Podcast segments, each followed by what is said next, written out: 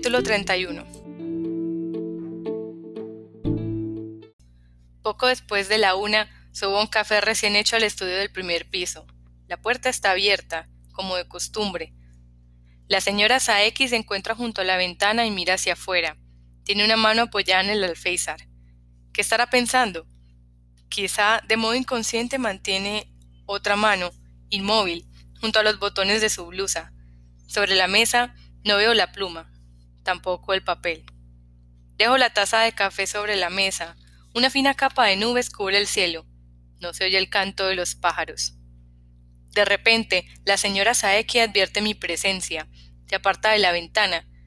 Vuelve a sentarse frente a la mesa. Toma un sorbo de café. Me señala la misma silla de ayer. Me siento. Con la mesa de por medio, observo cómo se toma el café. Se acordará, aunque solo sea un poco, de lo que sucedió anoche. No sabría decirlo. Puede que se acuerde de todo, aunque no sea consciente de nada. Yo recuerdo su cuerpo desnudo. Recuerdo el tacto de cada una de las partes de su cuerpo, pero ni siquiera estoy seguro de que se tratara del cuerpo de esta señora Saeki, aunque en aquel momento lo hubiera jurado. La señora Saeki lleva una blusa brillante de color verde pálido y una falda de tubo beige.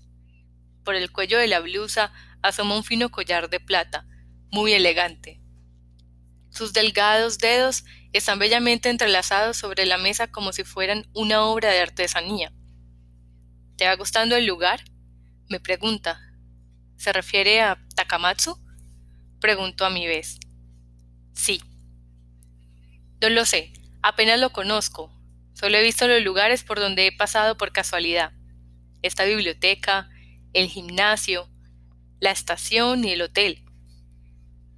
¿Te parece un lugar aburrido? Sacudo la cabeza. Pues, no lo sé. A decir verdad, no he tenido tiempo de aburrirme, y me da la impresión de que todas las ciudades se parecen. ¿Cree usted que este es un lugar aburrido? Ella se encoge un poco de los hombros. Al menos a mí, cuando era joven, me lo parecía.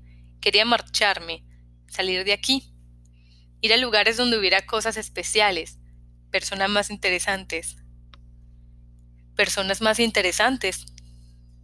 La señora Saeki sacudió levemente la cabeza. Era joven, explica. Cuando se es joven se suele pensar de ese modo. ¿Tú no? No, yo jamás he pensado así. Nunca he creído que yéndome a otra parte pudiera encontrar algo especialmente interesante lo único que yo quería era irme a otro lugar, no estar allí. ¿Allí? En Nogata, en el distrito de Nakano, en el barrio donde nací y crecí. Al oír el nombre del lugar, percibo que algo se cruza por sus pupilas. Al menos eso me parece. Y basta con salir de allí. No te importaba demasiado a dónde pudieras dirigirte. ¿No es así? dice la señora Saeki. Exacto, contesto yo. Eso no tenía mucha importancia. Era necesario que me alejara de allí para no perderme. Por eso quería irme. La señora Saeki contempla sus manos, que descansan sobre la mesa, con una mirada muy objetiva. Después dice con calma, Yo una vez pensé lo mismo que tú. Fue a los veinte años. Fue cuando me marché de aquí. Me cuenta ella. Me decía a mí misma que, a menos que me marchara, no podría sobrevivir. Estaba firmemente convencida de que jamás volvería a ver este lugar. Y la idea de regresar jamás se me pasó por la cabeza, hasta que sucedieron diversas cosas y tuve que hacerlo, como si tornara al punto de partida. La señora Saeki se vuelve hacia la ventana abierta y mira hacia afuera. La tonalidad de las nubes que cubren el cielo no ha cambiado, no sopla el viento, la escalera es tan estática como el telón de fondo de una película. La vida depara muchas sorpresas, dice la señora Saeki. ¿Se refiere a que es posible que yo también vuelva al punto de partida? ¿Acaso yo puedo saberlo? Es tu vida. Y por otro lado es algo que tal vez suceda mucho más adelante.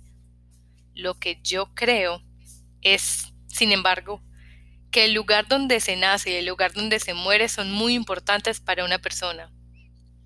El lugar donde se nace no se puede elegir, claro está, pero el lugar donde se muere, hasta cierto punto sí. Habla en voz baja, con la cara de vuelta hacia afuera, como si se dirigiera a una persona imaginaria que estuviese al otro lado de la ventana. Luego, como si recordara de imprevisto que yo estoy allí, se vuelve hacia mí. ¿Por qué te confesaré tantas cosas? Porque no soy de aquí, porque tenemos edades muy diferentes, digo. Sí, tal vez sí, admite ella. Luego cae el silencio, veinte o treinta segundos, y mientras tanto, ambos vagamos, probablemente en nuestras propias cavilaciones. Ella levanta la taza, toma un sorbo de café. Me dedico a hablar. Señora Saeki, yo también tengo algo que confesarle. Ella me mira a la cara. Sonríe. Vaya. Así que vamos a intercambiar nuestros secretos. En mi caso no se trata de un secreto, es una simple hipótesis. Una hipótesis, repite la señora Saeki. ¿Vas a confesarme una hipótesis? Sí. Suena interesante. Tiene que ver con lo que hablábamos antes. Digo, entonces, señora Saeki, ¿volvió usted a esta ciudad para morir? Ella esboza una tranquila sonrisa parecida a la luna blanca del amanecer. Tal vez sí, pero en cualquier caso, y por lo que respecta al día a día, tanto se ha sido un lugar para sobrevivir o para hallar la muerte, las cosas nunca son muy distintas, acabas haciendo prácticamente lo mismo. Señora Saeki, usted desea morir que si lo deseo, dice ella, ni yo misma lo sé. Mi padre deseaba la muerte. ¿Y murió? Hace poco, digo, hace muy poco. ¿Y por qué deseaba tu padre la muerte? Respiró hondo. Yo nunca logré comprender la razón, pero ahora creo que sí, que la he descubierto, por fin al venir aquí. ¿Por qué? Creo que mi padre estaba enamorado de usted, pero él no logró que usted volviera a su lado. Y es que en primer lugar jamás había conseguido tenerla a usted de verdad. Y mi padre lo sabía. Por eso deseaba morir. Además, quería que fuera yo, su hijo, y a la vez el hijo de usted, quien lo matara. Mi padre también quería que hiciera el amor con usted y con mi hermana. Esa era su profecía, su maldición. Él me programó para eso. La señora Saeki deja en el plato la tacita de café, con un sonido neutro. Me clava la mirada en el rostro, pero no es a mí quien está mirando, contempla el vacío que hay en alguna parte. Me pregunto si yo he conocido a tu padre. Sacudo la cabeza. Tal como le he dicho antes, es solo una hipótesis. La señora Saeki deposita sus manos, una sobre otra, encima de la mesa. En sus labios permanece todavía una pálida sonrisa. Y en esa hipótesis yo sería tu madre. Sí, digo, usted vivió con mi padre, me tuvo a mí y luego me abandonó, el verano en que yo acababa de cumplir cuatro años. ¿Esa es tu hipótesis? Asiento. Es por esto por lo que me preguntaste ayer si tenía hijos asiento. Y yo te dije que no podía responderte a eso, que no podía darte un sí o un no. Sí. Así pues, tu hipótesis todavía se mantiene. Asiento una vez más. Sí, todavía se mantiene. Entonces, ¿cómo murió tu padre? Alguien lo asesinó. Pero no fuiste tú, ¿verdad? No, no fui yo. No fue mi mano la que lo mató. Y con respecto a los hechos, tengo una coartada. Pero a pesar de ello, no estás muy convencido. Sacudo la cabeza. No, no estoy muy convencido. La señora Saeki vuelve a coger la tacita de café y toma un sorbo, como si no le encontrara el sabor. ¿Por qué tendría que haberte lanzado tu padre una maldición así? Quizá deseara que yo heredase su voluntad, contesto. Desearme a mí, quieres decir. Sí. La señora Saeki atisbó dentro de la taza de café que sostenía en la mano y luego volvió a alzar la mirada. Entonces, ¿me deseas? Asiento con un único y claro movimiento de cabeza. Ella cierra los ojos. Me quedo contemplando sus párpados cerrados. A través de ellos puedo ver las tinieblas que ella está contemplando, extrañas figuras que se dibujan en la oscuridad. Emergen y desaparecen. Luego abre los ojos. ¿Te está refiriendo a tu hipótesis? No, no tiene nada que ver con ninguna hipótesis. Yo la deseo a usted, y eso va más allá de cualquier teoría. ¿Quieres hacer el amor conmigo? Asiento. Ella entorna los ojos como si algo la deslumbrara. ¿Has hecho alguna vez el amor con una mujer? Asiento de nuevo. Anoche, con usted. Pienso, pero no puedo decírselo. Ella no se acuerda de nada. La señora Saeki exhala una especie de suspiro. Tamura, ya debes de saberlo, pero tú tienes 15 años, yo paso de los 50. No es una cuestión tan simple. Nosotros ahora no nos estamos refiriendo a esa clase de tiempo. Yo la conozco a usted a los 15 años. Estoy enamorado de usted a los 15 años, locamente enamorado, y a través de esa niña la amo usted. Esa niña, a una hora, está dentro de usted. Permanece siempre dormida en su interior. Pero cuando usted duerme, la niña se pone en movimiento. Yo la he visto. La señora Saeki vuelve a cerrar los ojos. Miró como un tenue temblor agita sus párpados.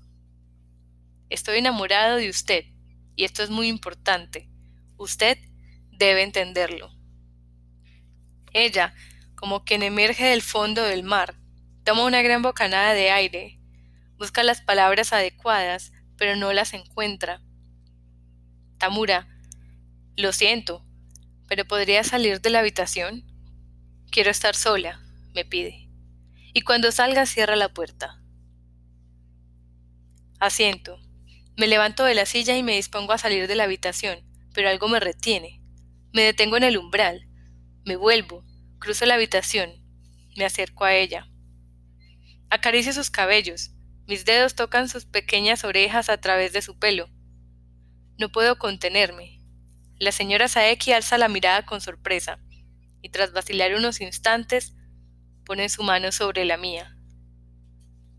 En cualquier caso, tú y tu hipótesis habéis lanzado una piedra a una diana que está muy lejos. ¿Eres consciente de ello? Asiento. Lo sé, pero gracias a las metáforas la distancia será mucho más corta. Ni tú ni yo somos una metáfora. Por supuesto que no, digo, pero las metáforas pueden eliminar en gran medida lo que nos separa a ambos. Todavía con la cara vuelta hacia arriba, esboza de nuevo una tenue sonrisa. Son las palabras de seducción más estrafalarias que he oído en mi vida. Hay tantas cosas a mi alrededor que se han ido haciendo tan estrambóticas, pero creo que me estoy acercando poco a poco a la verdad. Acercándote realmente a una verdad metafórica, o acercándote de manera metafórica a una verdad real. O tal vez se van aproximando la una a la otra para complementarse. En cualquier caso, no creo que pueda soportar la tristeza que en estos momentos hay aquí. Ni yo tampoco. Entonces, ¿volvió usted a esta ciudad con la intención de morir? En realidad, no es que esté intentando morir. Solo me limito a esperar la muerte, como quien se sienta en un banco de la estación a esperar el tren. ¿Y sabe cuándo llegará ese tren? Ella separa su mano de la mía. Se toca los párpados con las yemas de los dedos. Tamura, la vida hasta ahora me ha desgastado mucho. Mi propio cuerpo está agotado. Cuando tenía que haber dejado de vivir no pude hacerlo. No fui capaz de renunciar a la vida, pese a saber que vivir no tenía ningún sentido. En consecuencia, He estado haciendo una cosa absurda tras otra durante toda mi vida, únicamente para ir pasando los días. Y de este modo me he herido a mí, e hiriéndome a mí he herido a los demás. Y ahora estoy recibiendo el castigo. Llámalo maldición, si quieres. Hubo una época en que alcancé algo demasiado perfecto, y luego no me quedó otra cosa más que despreciarme a mí misma. Esa es mi maldición, una maldición de la que no podré escapar mientras viva. Por eso no le temo a la muerte. Y si esto responde tu pregunta, sé más o menos cuándo llegará. Vuelvo a cogerle la mano. El fiel de la balanza oscila. Por poco peso que añada, vencerá hacia un lado u otro. Tengo que pensar, tengo que juzgar, tengo que dar un paso adelante. Señora Saeki, ¿quiere acostarse conmigo? Pregunto. A pesar de que yo en tu hipótesis sea tu madre. A mi alrededor todo está en constante movimiento. Todo tiene un doble sentido. La señora Saeki reflexiona sobre lo que le digo. Pero en mi caso tal vez no sea así. En mi caso las cosas no están tan escalonadas. Quizás sean o bien al cero o bien al 100%. ¿Y usted sabe cuál de los dos es? Asiente. Señora Saeki, ¿puedo hacerle una pregunta? ¿De qué trata? ¿Dónde descubrió usted aquellos dos acordes? Dos acordes. Los acordes de Kafka en la orilla del mar. ¿Te gustan? Asiento. Los hallé en una vieja habitación que se encuentra muy lejos. Entonces la puerta de la entrada estaba abierta. Dice ella, en voz baja. Es una habitación que se encuentra muy, muy lejos. La señora Saeki cierra los ojos y vuelve a sus recuerdos. Tamura, cuando salgas, cierra la puerta, dice. Hago lo que me indica. Tras cerrar la biblioteca, Oshima me invita a subir a su coche y me lleva a cenar a un restaurante de pescado que se encuentra en un lugar un poco alejado. A través de los grandes ventanales del restaurante se ve el mar de noche. Pienso en los seres vivos que lo habitan, de vez en cuando va bien que salgas y tomes una comida decente, que te alimentes bien, dice Oshima. No creo que la policía esté merodeando por aquí. No tienes por qué estar en guardia. Distráete un poco. Comemos una gran ensalada, pedimos una paella y nos la repartimos. Algún día quiero ir a España, dice Oshima. ¿Por qué? Quiero luchar en la guerra civil española. La guerra civil española ya acabó hace mucho tiempo. Ya lo sé. Lorca murió y Hemingway sobrevivió, dice Oshima. Pero yo también tengo derecho a ir a España a luchar. Metafóricamente hablando. Pues claro, dice haciendo una mueca. ¿Cómo crees, si no, que va a ser capaz de ir hasta España a luchar? Un hemofílico de sexualidad indiscierta que en toda su vida apenas ha salido de Shikoku. Nos comemos una enorme paella y bebemos agua perrier. ¿Hay alguna novedad en el caso de mi padre? Pregunto. No creo que la cosa haya avanzado mucho. Los periódicos, de momento, no hablan de ello. Lo único que sale es algún artículo necrológico sobre tu padre, siempre publicado en la sección de cultura. La investigación debe encontrarse en punto muerto. Es una pena, pero el caso debe de estar haciendo bajar el índice de arrestos de policía japonesa. En la bolsa, si la policía tuviese acciones, su manera de actuar haría que esas cayesen en picado, como que ni siquiera son capaces de localizar el paradero de su hijo. Un niño de 15 años. Un niño de 15 años, de carácter agresivo con una notoria obsesión por escaparse de casa, añade Oshima. ¿Y no ha caído nada más del cielo? ¿No dicen nada sobre eso? Oshima sacude la cabeza. Por ahora, vacaciones. Por lo visto no ha vuelto a caer nada digno de mención, exceptuando los horrorosos rayos y truenos del otro día, que deberían formar parte del Tesoro Nacional. O sea, que todo está en calma. Parece que sí, o quizá estemos en el ojo del huracán. Asiento. Tomo un mejillón con la mano. Saco la carne con el tenedor y me la como. Dejo la concha en un recipiente junto con otras ya vacías. ¿Y tú? ¿Sigues enamorado? me pregunta Oshima. Asiento. ¿Y tú, Oshima? Si yo estoy enamorado, ¿es eso lo que me estás preguntando?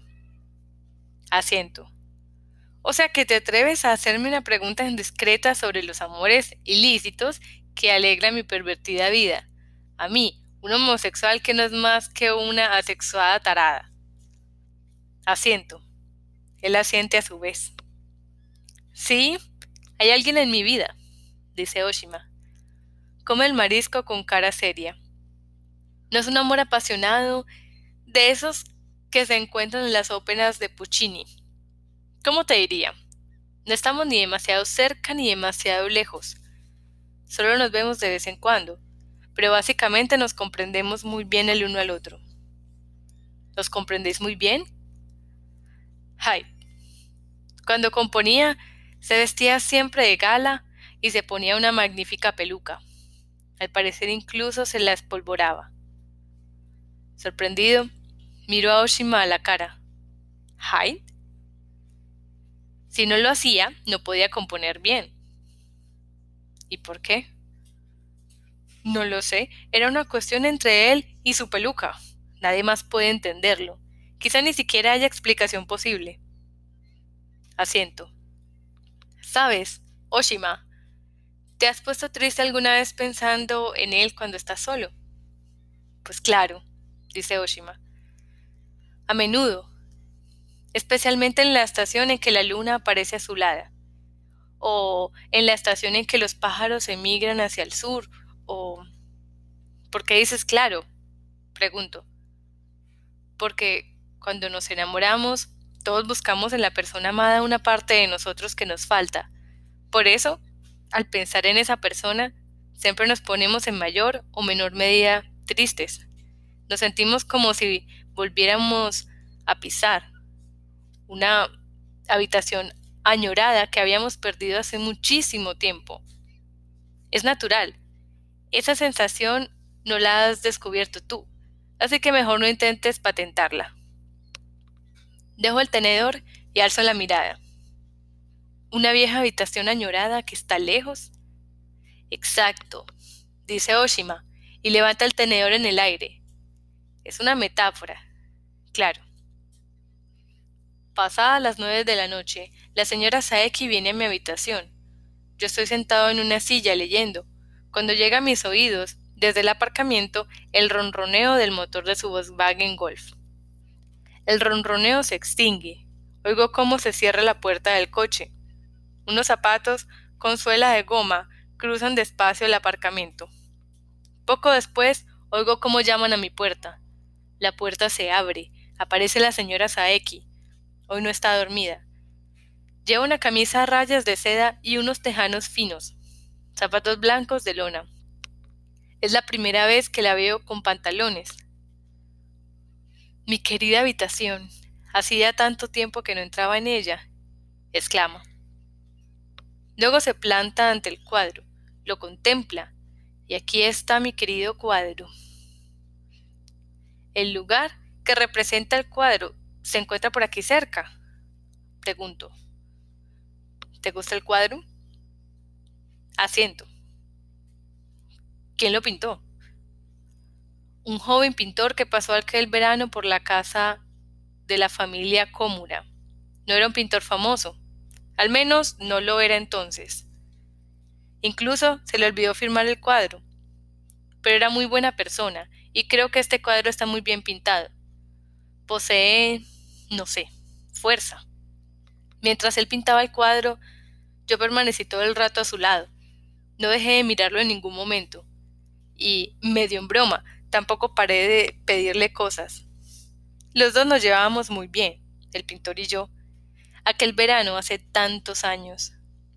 Yo tenía entonces doce años, dice ella, Y el niño del cuadro también. La playa que aparece en el cuadro induce a pensar que se trata de alguna playa de por aquí. Ven, dice ella, pasemos un rato. Te llevaré al lugar exacto. Vamos andando hacia la playa. Cruzamos el pinar. Caminamos por la orilla. La luz de la luna, que asoma a duras penas entre los jirones de nubes, ilumina las olas. Unas olas que dibujan una leve cresta antes de romper en la orilla con suavidad. Ella se sienta en la arena. Yo tomo asiento a su lado. La arena aún está tibia. Ella me señala un lugar donde rompen las olas como si calculara el ángulo. Es allí, dice. Pintó el cuadro desde este ángulo. Puso la tumbona ahí e hizo que él se sentara. Luego plantó el caballete por aquí. Lo recuerdo perfectamente. ¿Ves cómo la posición de la isla es la misma que la del cuadro? Miro hacia donde señala la puerta de su dedo. En efecto, la posición de la isla parece ser correcta, pero lo mire como lo mire, aquel no me parece el lugar que figura en el cuadro. Se lo digo. Es que ha cambiado mucho, dice la señora Saeki. Piensa que han pasado 40 años, y eso es mucho tiempo. La configuración del terreno va cambiando de forma natural. Las olas, el viento, los tifones, son muchos los elementos que van modificando la línea de la costa. Erosionan la arena, la transportan de un lugar a otro. Pero no hay ninguna duda, es aquí. Aún hoy me acuerdo de aquella época a la perfección. Además, aquel verano tuve mi primera regla. La señora Saeki también se queda contemplando el paisaje sin decir palabra. Las nubes cambian de forma. La luz de la luna alumbra ahora la playa a trozos. El viento cruza a ráfagas el pinar. Suena como si una multitud de personas estuviera barriendo el suelo con una escoba. Cojo un puñado de arena. Dejo que los granos se vayan escurriendo despacio entre mis dedos. Los granos de arena caen y como si fueran el tiempo perdido se mezclan y confunden con la otra arena de la playa. Lo repito una y otra vez. ¿En qué estás pensando? me pregunta la señora Saeki. En ir a España, digo. ¿Para qué? A comerme una buena paella. ¿Y nada más? Para luchar en la guerra civil española. Pero si la guerra de España terminó hace más de 60 años. Ya lo sé. Digo, Lorca murió, Hemingway sobrevivió. Pero tú quieres participar, ¿no? Asiento. Y también volar puentes. Y enamorarte de Ingrid Bergam. Pero en realidad estoy en Takamatsu y estoy enamorado de usted. Qué mala suerte tienes. Le pasa un brazo alrededor de los hombros. Le pasas un brazo alrededor de los hombros. Ella se recuesta en ti. Pasa un largo intervalo de tiempo. ¿Sabes? Hace muchísimo tiempo yo hice exactamente lo mismo que estoy haciendo ahora, en el mismo lugar. Ya lo sé, dices tú. ¿Y cómo lo sabes? Pregunta la señora Saeki. Luego te clava la mirada. Porque yo entonces estaba aquí. Estabas, estabas aquí volando puentes, ¿no? Estaba aquí volando puentes. Metafóricamente. Por supuesto. La rodeas con tus brazos, la estrechas contra tu pecho, la besas.